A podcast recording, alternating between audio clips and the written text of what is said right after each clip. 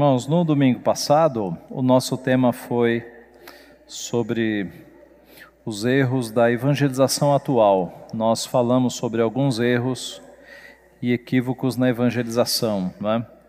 E aí nós analisamos dois movimentos: o chamado arminianismo, que é aquele movimento que diz que a salvação pertence à pessoa, a pessoa crê em Deus ou não, se ela quiser. Né?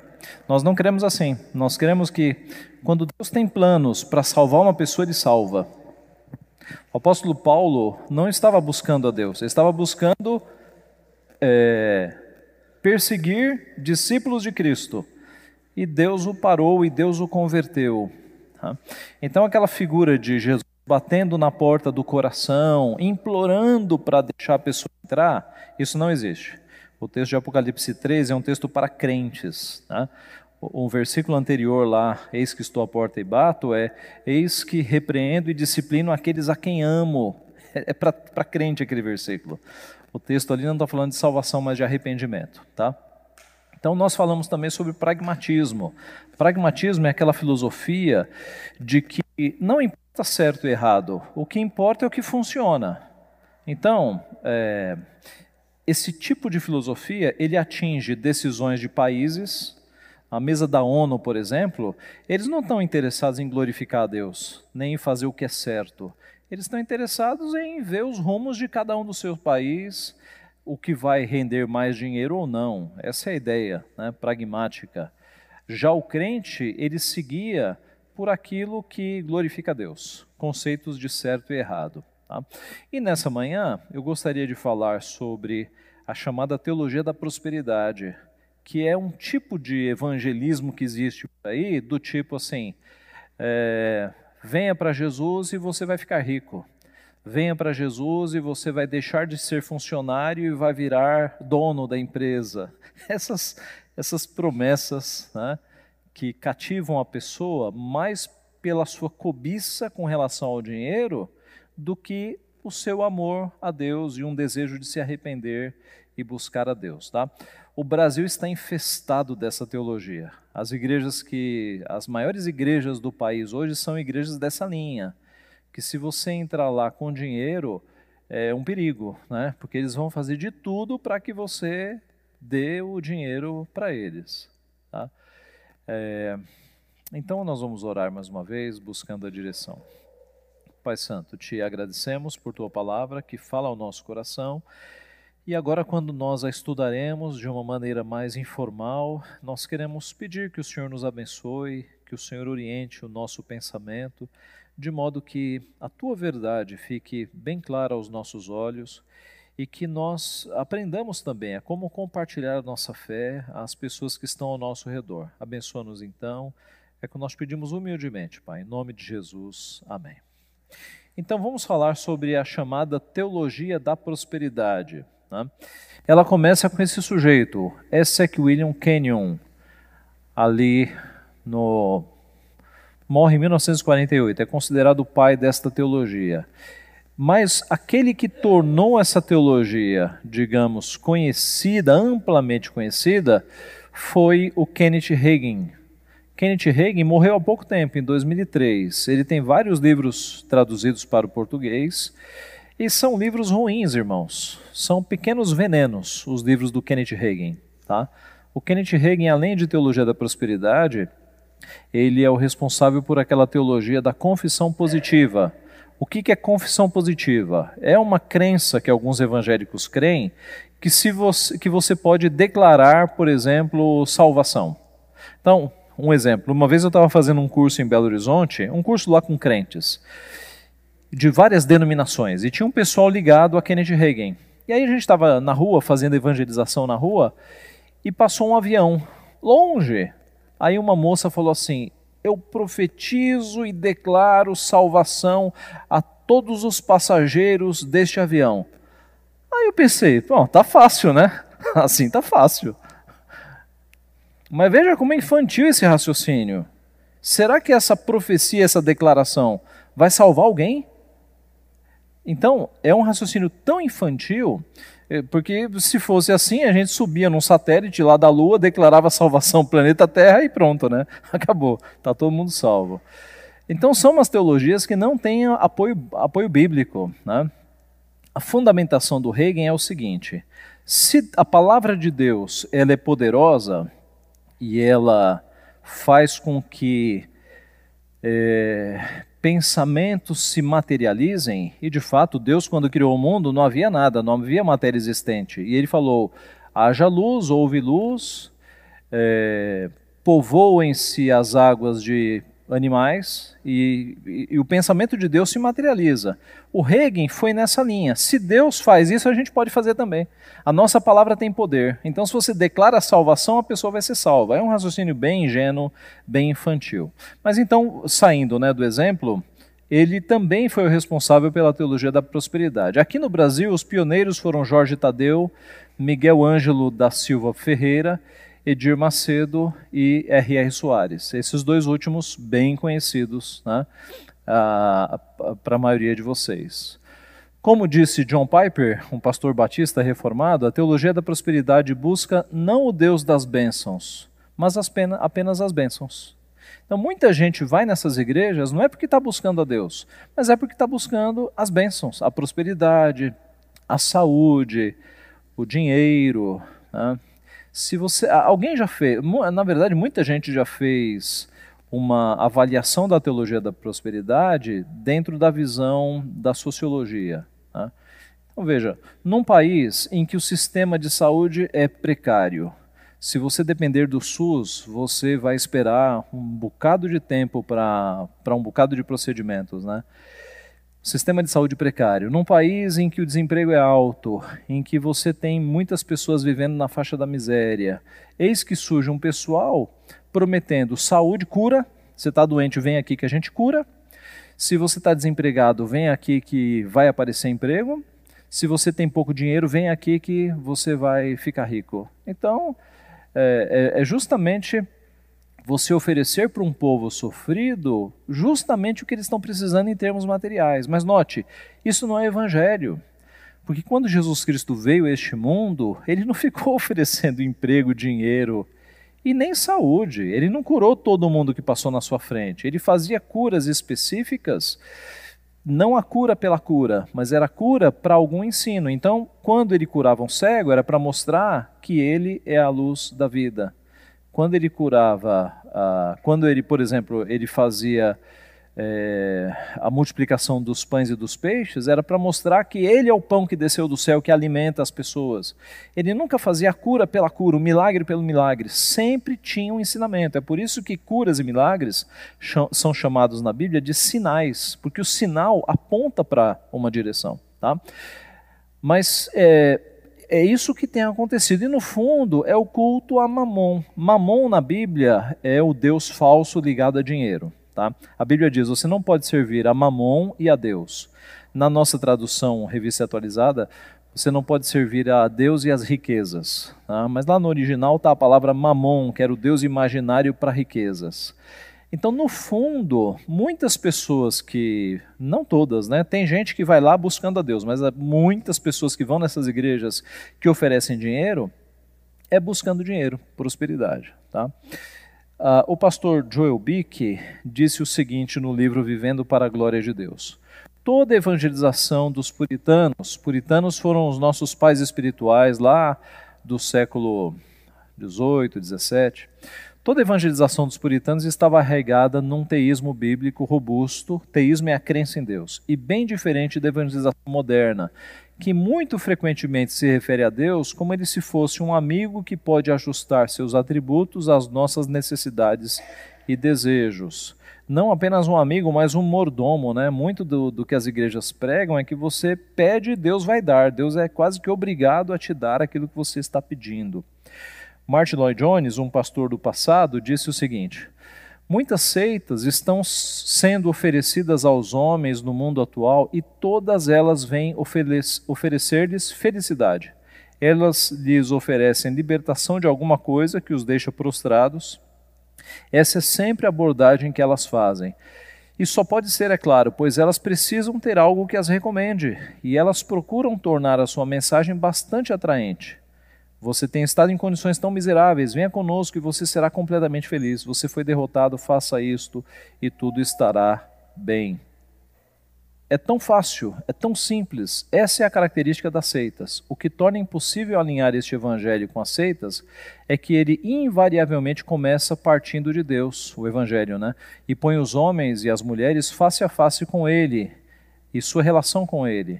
Povo cristão, jamais apresentemos o evangelho de tal maneira que os homens e as mulheres possam confundi-lo com uma seita. Sejamos escriturísticos tanto em nosso método como em nossa mensagem.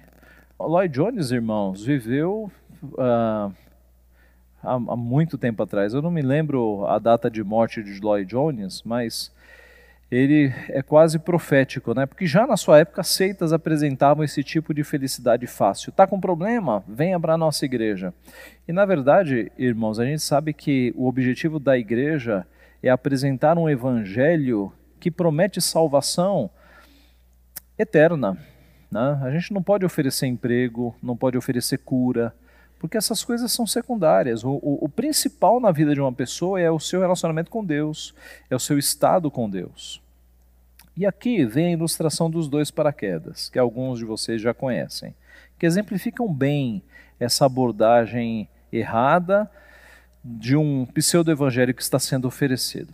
Então a ilustração é assim: um homem entra no avião e aí o avião sobe e o piloto vem, o piloto não, a aeromoça, né, o pessoal que trabalha lá, com paraquedas, né, note que o paraquedas é algo bem volumoso, e fala para você o seguinte: olha, senhor, se você colocar esse paraquedas, a tua experiência de voo ela será bem melhor. Você vai ser muito mais feliz com esse paraquedas, a tua experiência de voo será sensacional. Aí você coloca o paraquedas desajeitado, né, porque é um volume gigantesco, e fica lá todo desajeitado, o pessoal ao redor já está dando risada de você, e você fala, ué, era para ser, a promessa era que fosse algo bom.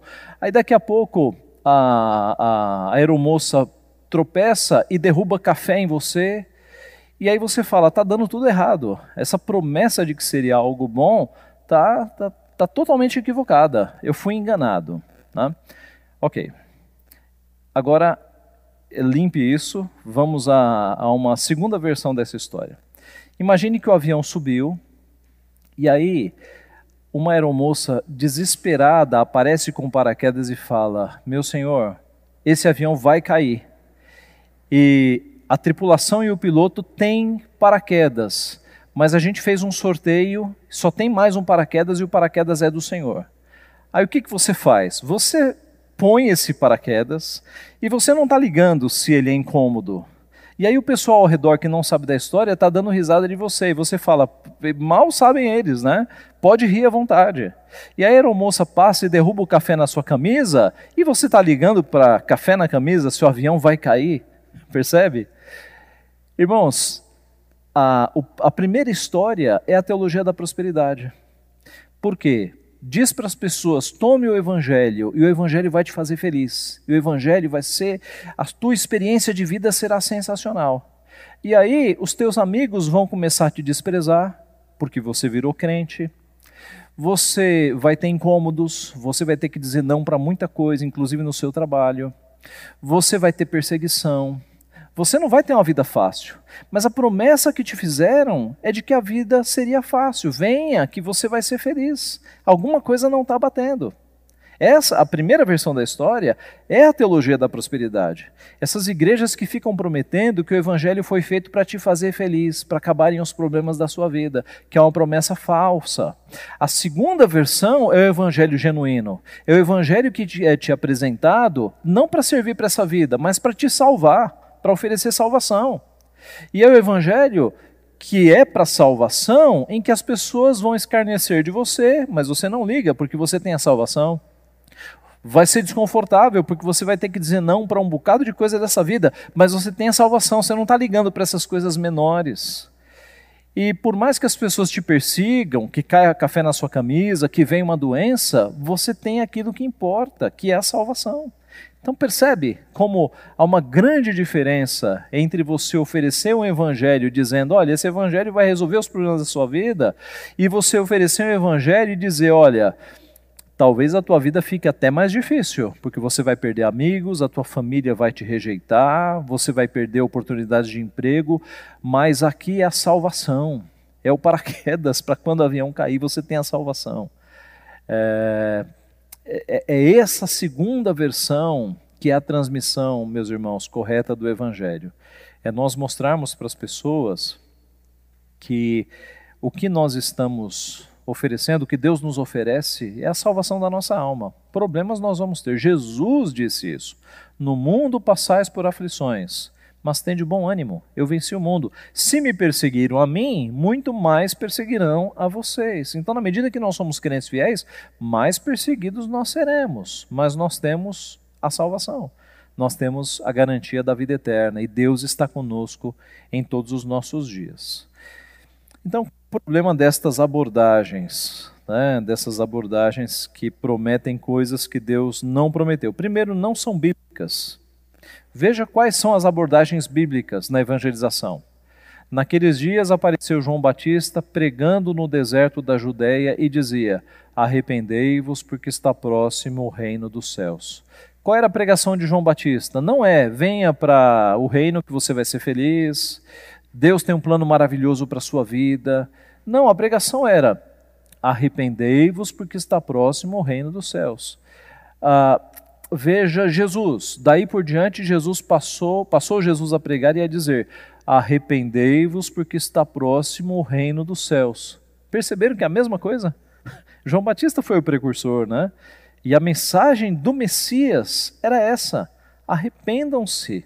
Então, você não deve evangelizar dizendo para as pessoas: olha, Deus quer te fazer feliz, venha para a nossa igreja que os teus problemas vão acabar porque discípulos de Jesus, Jesus e João Batista nunca ficaram oferecendo essas coisas.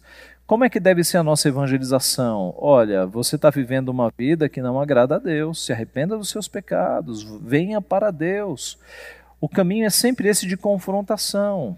E note que você não precisa mandar a pessoa para o inferno. Né? Você pode falar essas coisas com amor, com sabedoria, preocupado com a pessoa, tá? sem condenar, mas é, confrontando o estilo de vida da pessoa que está, de fato, fora do padrão de Deus. Ainda mais exemplos. Respondeu-lhes Pedro: Arrependei-vos e cada um de vós seja batizado em nome de Jesus Cristo para a remissão dos vossos pecados e recebereis o dom do Espírito Santo. Você se lembra de Atos 2, não é? Foi quando aconteceu o fenômeno das línguas estranhas, né? que lá no texto está muito claro que eram línguas idiomáticas, porque cada um os ouvia falar as, as maravilhas de Deus na própria língua materna. Então, os árabes que estavam ali começaram a ouvir o evangelho em árabe os cretenses na sua língua, os romanos na sua língua. Né? E aí houve, é, é eram umas 120 pessoas que estavam na casa, cada um começou a falar num idioma diferente, e aquilo gerou um barulho. E o pessoal que estava fora, os judeus que estavam fora, alguns viram o que estava acontecendo, e aí ouviram a mensagem sendo proclamada na própria língua, mas outros escarneceram e disseram: eles estão bêbados. Aí se levanta Pedro e fala: Varões galileus, esses homens não estão bêbados às nove horas da manhã. Mas o que ocorre é o que foi profetizado por Joel, que nos últimos dias vossos jovens, vossos filhos e filhas profetizariam. E aí ele conta a profecia de Joel, de, e aí ele já emenda na pregação do evangelho de que Jesus que foi crucificado, que eles crucificaram, era o Messias, e boa parte da multidão fica condoída com aquilo. E eles falam: o que, que a gente tem que fazer então? Aí Pedro fala: arrependam-se dos seus pecados, sejam batizados e vocês vão receber o dom do Espírito Santo. Então, note Pedro não falou assim: venham para a nossa igreja e vocês vão ter a felicidade. Deus tem um plano maravilhoso. Ele foi no arrependimento, à semelhança de Jesus, de João Batista. Em Atos 3,19: Arrependei-vos, pois, e convertei-vos para serem cancelados os vossos pecados. Marcos 10, 17 a 22. Ah, o episódio do, do jovem rico, né? Pondo-se Jesus a caminho, correu um homem ao seu encontro e, ajoelhando-se, perguntou: Bom mestre, que farei para herdar a vida eterna? Respondeu-lhe Jesus: Por que me chamas bom? Ninguém é bom senão um, que é Deus. Deixa eu parar aqui, só para explicar o seguinte: Jesus não está dizendo eu não sou Deus, mas ele está dizendo o seguinte: se você admite que eu sou bom, você tem que admitir que eu sou Deus também. Você, se, se você está me chamando de bom nesse nível de Deus, admita que eu sou Deus. Essa é a ideia. Sabes os mandamentos: não matarás, não adulterarás, não furtarás, não dirás falso testemunho, não defraudarás ninguém, honra teu pai e tua mãe. Então ele respondeu: Mestre, tudo isso tenho observado desde a minha juventude. E Jesus, fitando, o amou e disse: Só uma coisa te falta Vai, vende tudo o que tens, dá aos pobres e terás um tesouro no céu. Então vem e segue-me.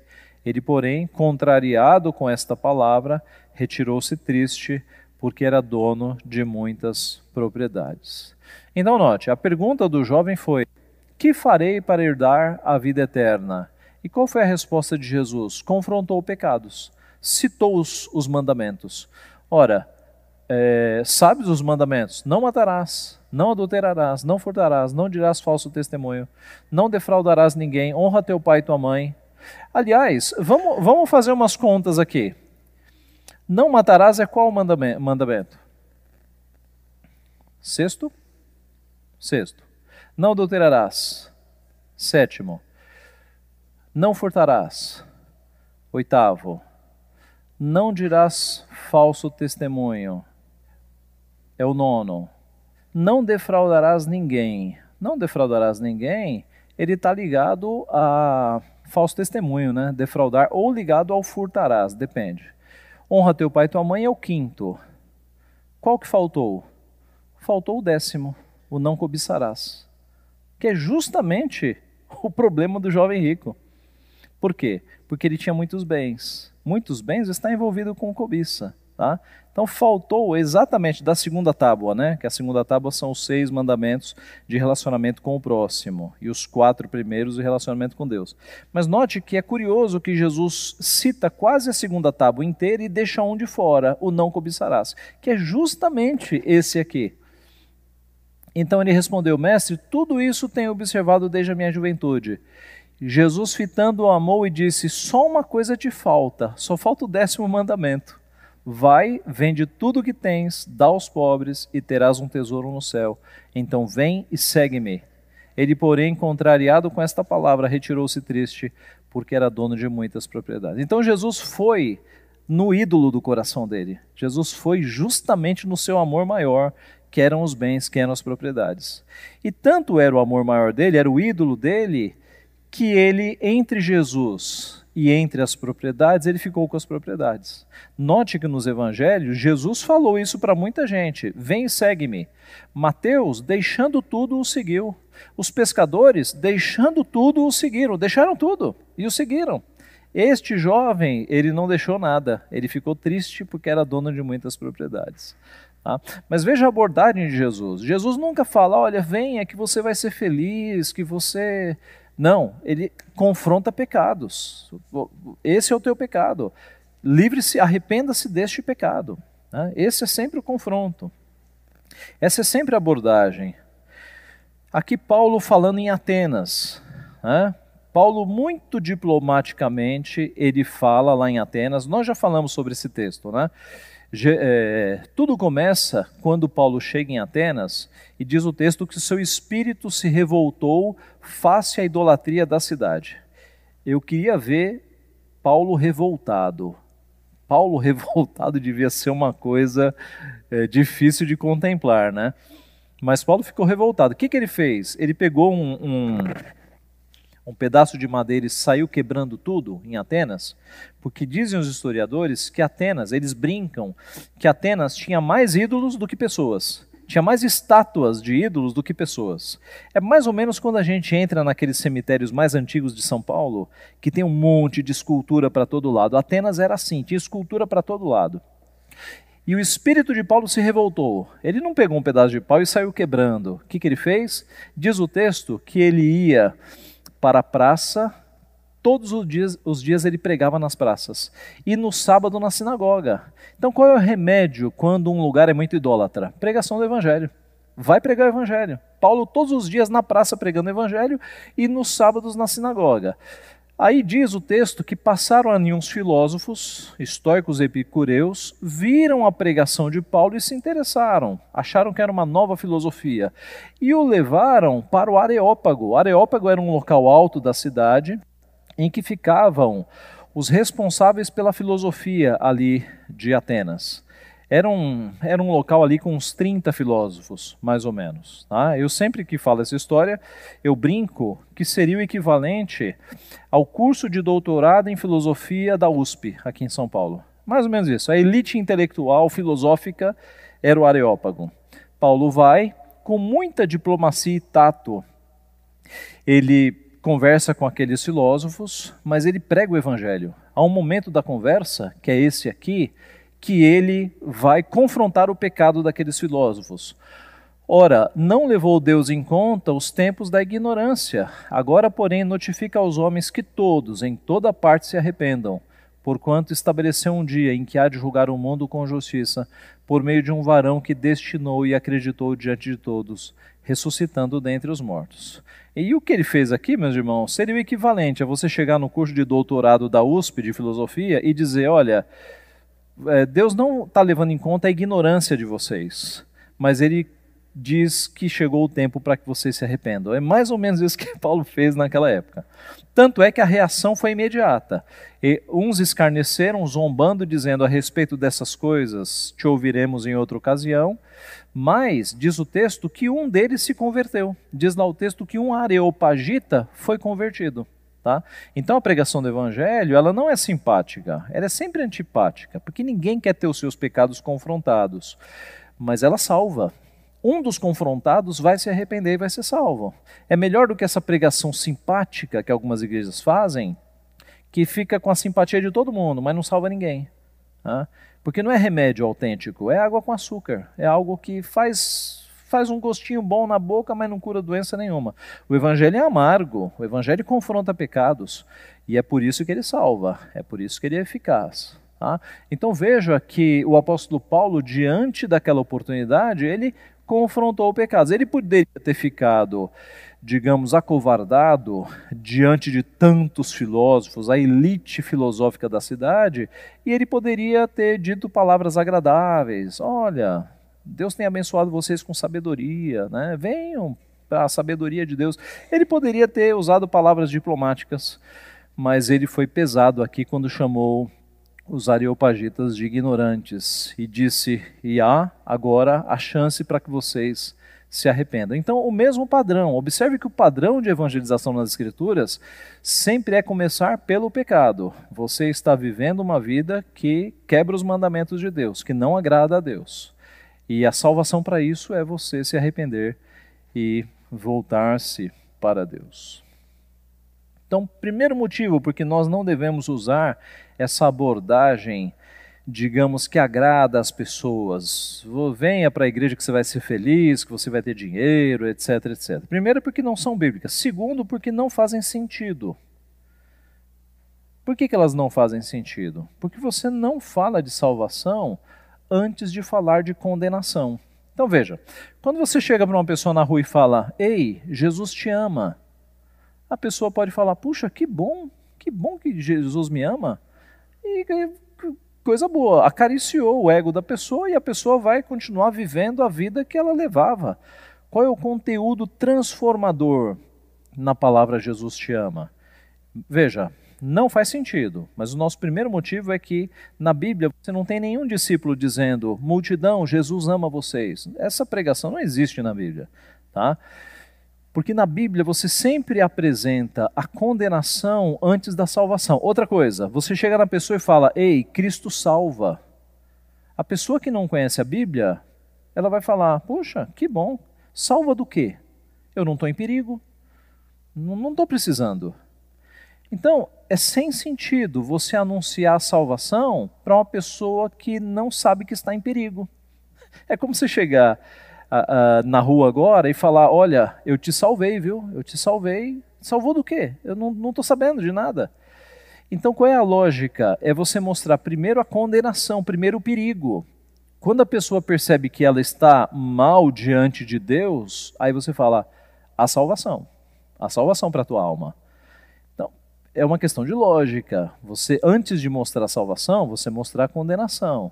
Não se fala de remédio a quem está saudável. Salvação só faz sentido para condenados. É por isso que na Bíblia a pregação sempre é: arrependam-se dos seus pecados. Jesus ao jovem rico: Uma coisa te falta, vende os teus bens, pecado da cobiça, se arrependa, porque é só depois de mostrar condenação que você pode falar em salvação. Então, qual é a abordagem bíblica? É você apresentar a lei, confrontar pecados antes de apresentar a graça. Deixa eu repetir o que eu falei no domingo passado. Você não precisa de curso para pregar o evangelho. Ah, eu preciso evangelizar, vou fazer um curso. Não precisa, não precisa. Porque você pode falar de Deus às pessoas de uma forma simples.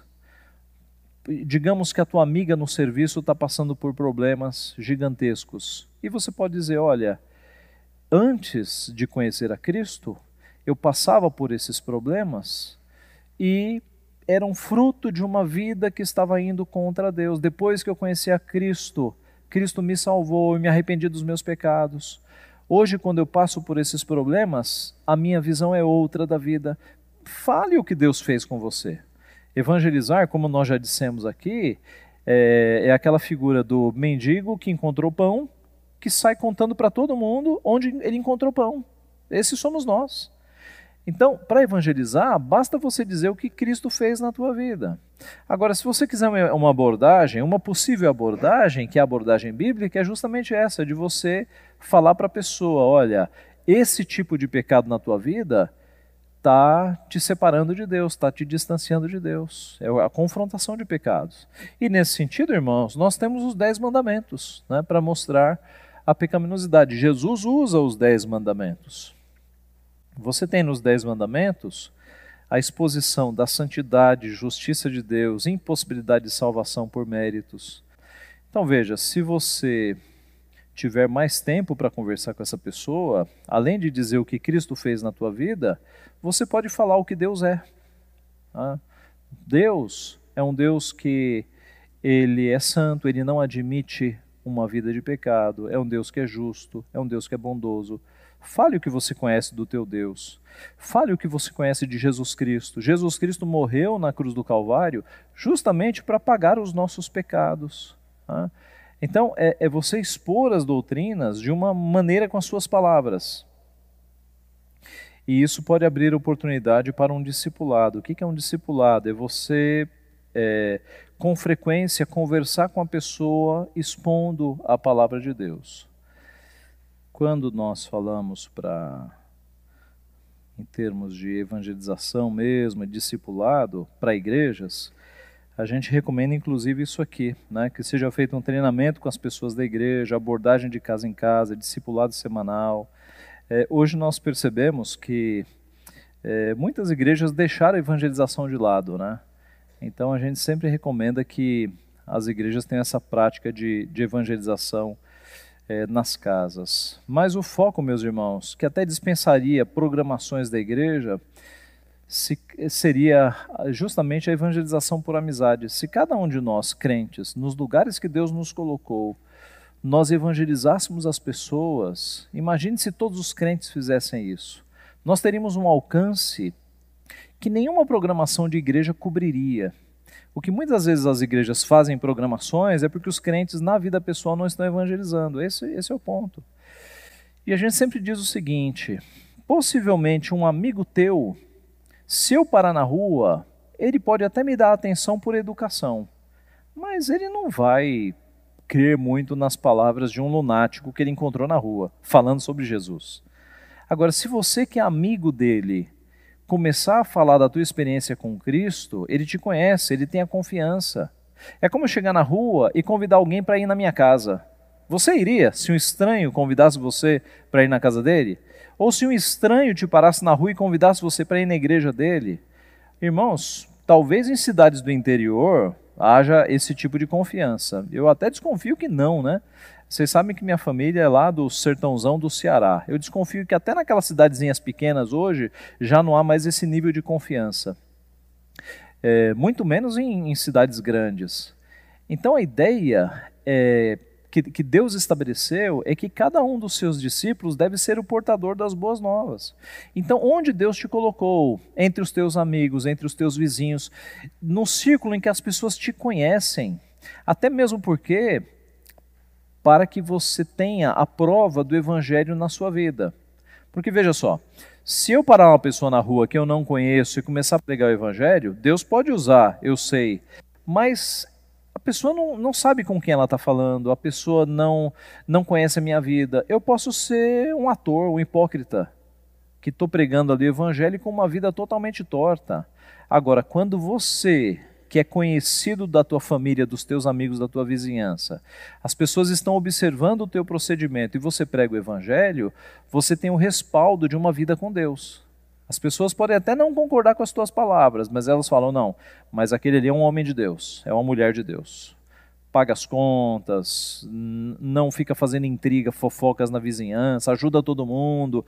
Você percebe? Você tem uma vida de testemunho para validar as tuas palavras. Esse é o método que a gente tem que, tem que usar.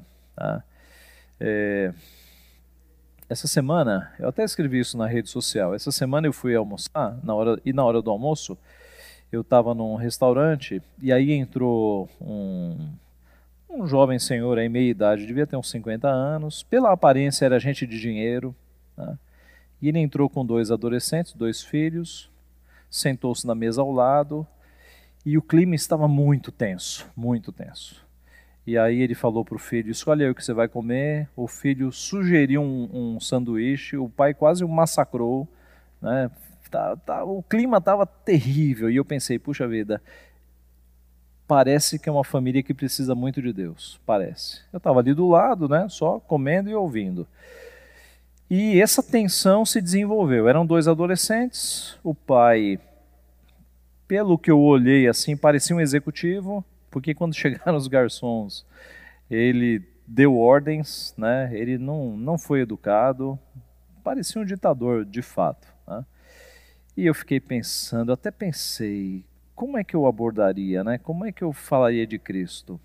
Até ensaiei alguma abordagem, recomendar um filme evangélico.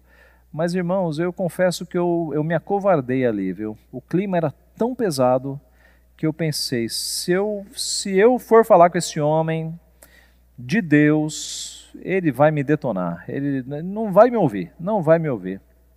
Então eu orei pela família, mas eu fiquei pensando, talvez este homem, se for um eleito de Deus, Deus tenha cercado ele de crentes. Quem sabe um familiar crente, quem sabe alguém no trabalho. Será que essas pessoas que estão ao redor estão falando de Deus?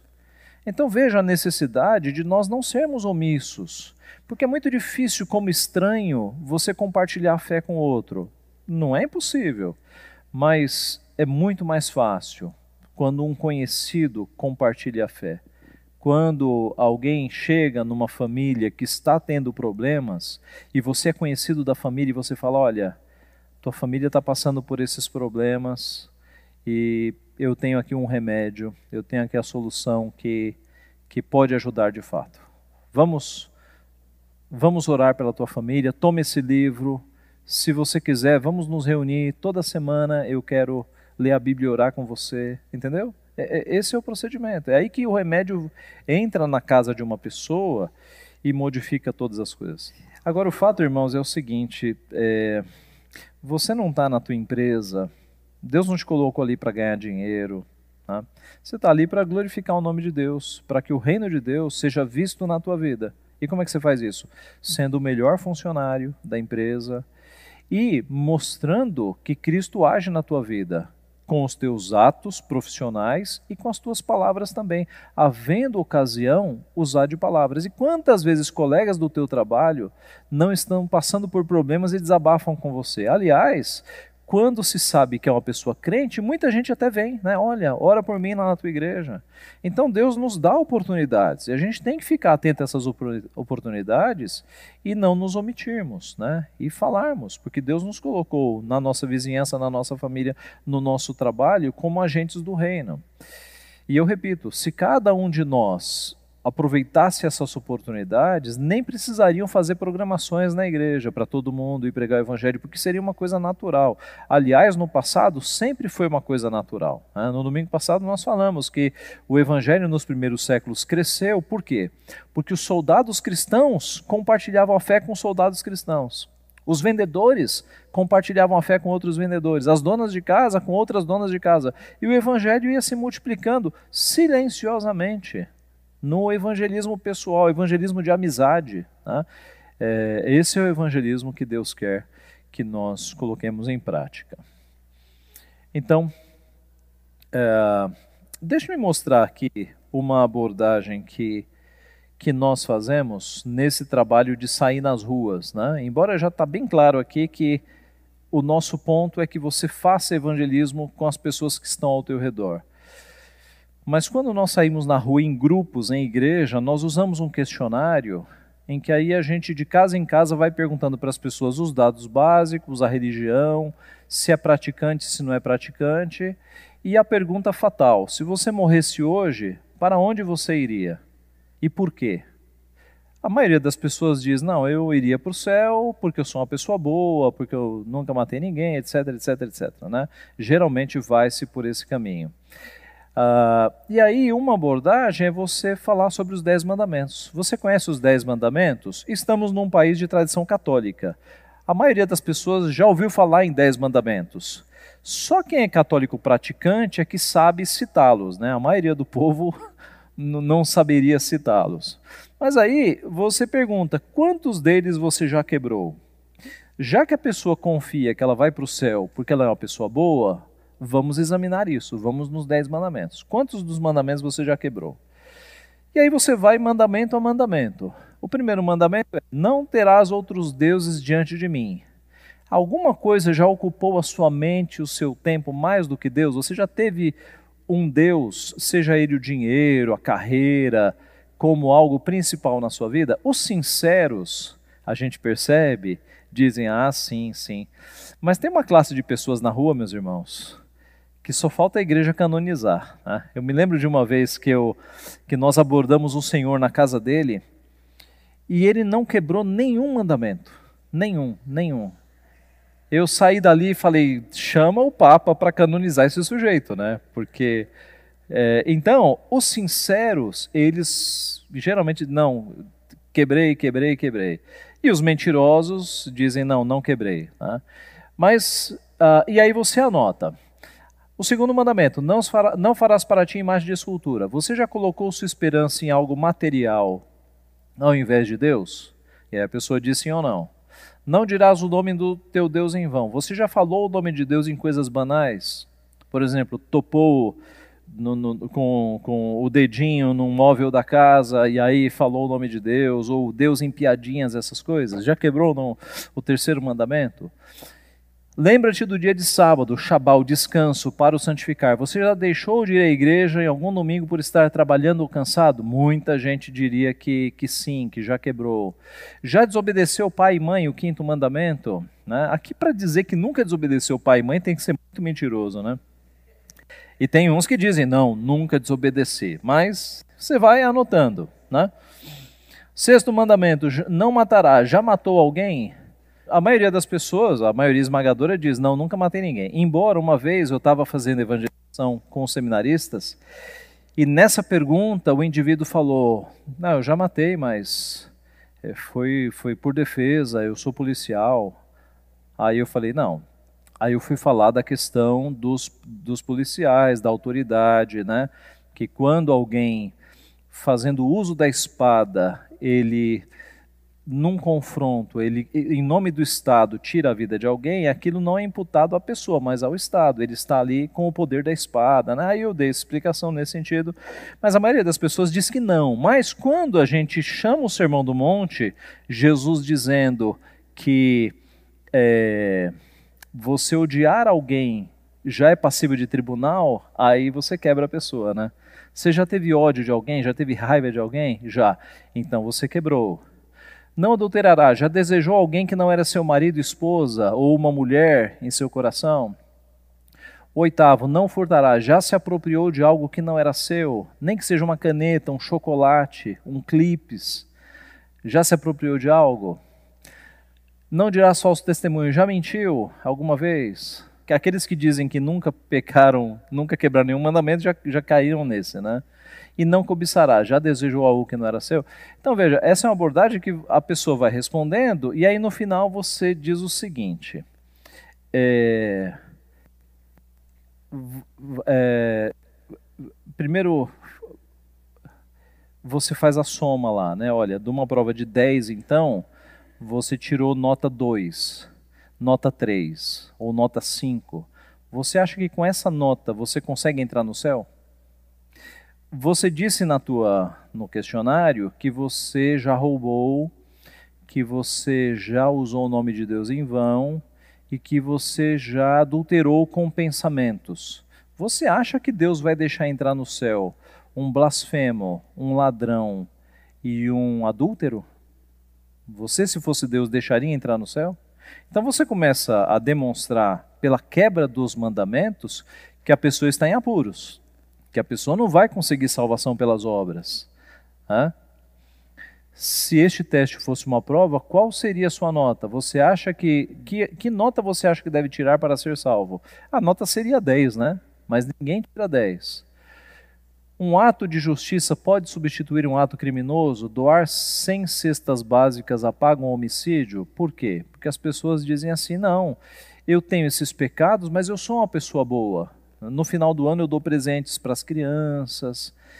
Você acha que um homicídio pode ser pago com cestas básicas? Então, por que Deus perdoaria os teus pecados se você se julga uma pessoa boa? Tá? E assim você vai aumentando o senso de pecaminosidade da pessoa. Como podemos ser salvos? E aí você entra com o evangelho. Né? Na, na nossa experiência de usar esse método, se você focar bastante nos pecados, a pessoa começa a perceber que ela não tem direito ao céu, porque ela é uma adúltera, mesmo que seja em pensamento, uma mentirosa, desobediente aos pais, cobiçosa, e aí, quando a pessoa se vê em apuros, você fala, você acha que com essa nota você vai entrar no céu? Aí a pessoa começa a perceber que ela precisa de salvação, que pelos méritos ela, ela não vai conseguir entrar. E aí você fala, você sabe por que Cristo veio ao mundo? Você conhece a história de Jesus Cristo? E aí você apresenta o Evangelho. Pois Jesus veio ao mundo justamente para perdoar os nossos pecados para levar esses nossos pecados na cruz, para morrer, para nos salvar na cruz. De forma que a salvação é esse presente que nos é dado sem nós merecermos. De forma que todos nós pecadores, quando nos arrependemos dos nossos pecados, nós podemos de fato confiar em Cristo, que Cristo morreu na cruz para nos salvar. É por isso que a salvação é pela graça, não depende de nós. Ninguém vai subir ao céu pelos próprios esforços, mas todo mundo que é salvo um dia é salvo porque Cristo morreu na cruz para salvar os seus pecados. Então perceba como a salvação, ela parece salvação depois que você fala da condenação. Depois que você mostra que ninguém consegue ser salvo, que as pessoas estão em apuros se elas dependerem das suas próprias boas obras. Quando isso fica evidente, aí você apresenta a salvação. Hum, você não vai ser salvo por essas obras que você não tem, você é salvo por Cristo. Então, salvação só faz sentido depois que você apresenta a condenação, tá?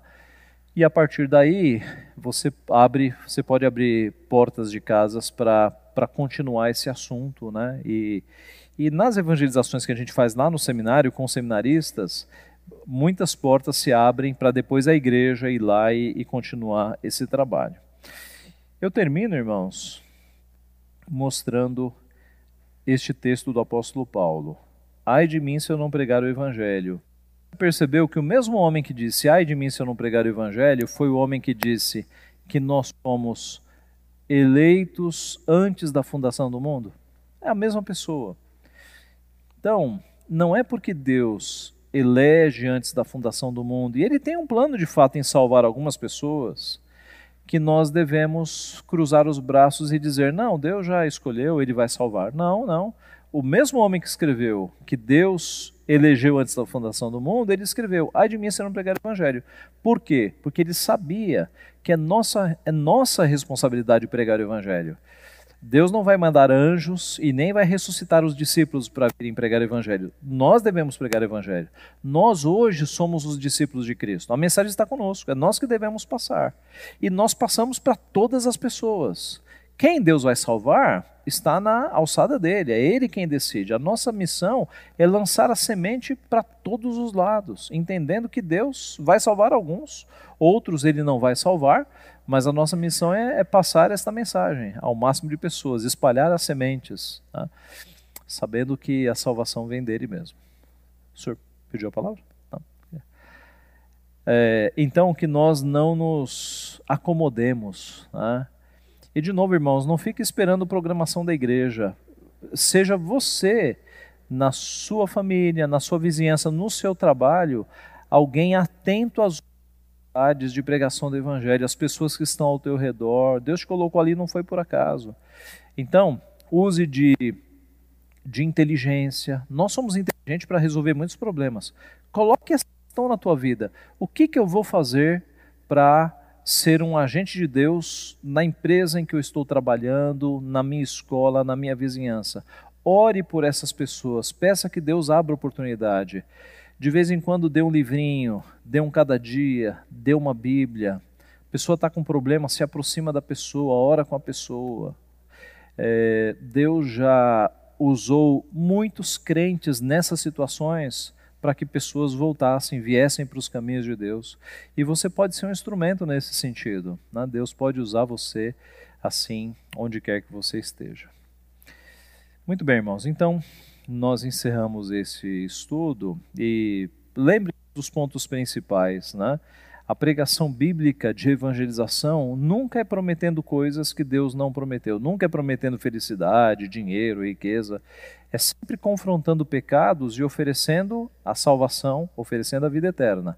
A nossa pregação tem que ser assim. Você não precisa de um curso para evangelizar, basta que no local onde Deus te colocou, você compartilhe da tua fé e tendo mais tempo, Comece pelos mandamentos. Confronte, mostre para a pessoa que ela está em apuros, que ela precisa de salvação, que com a, a, os próprios méritos ela nunca vai ser salva. Ela precisa de Cristo para pagar os seus pecados para que ela seja salva. Então, pense nesses pontos, que este é o caminho.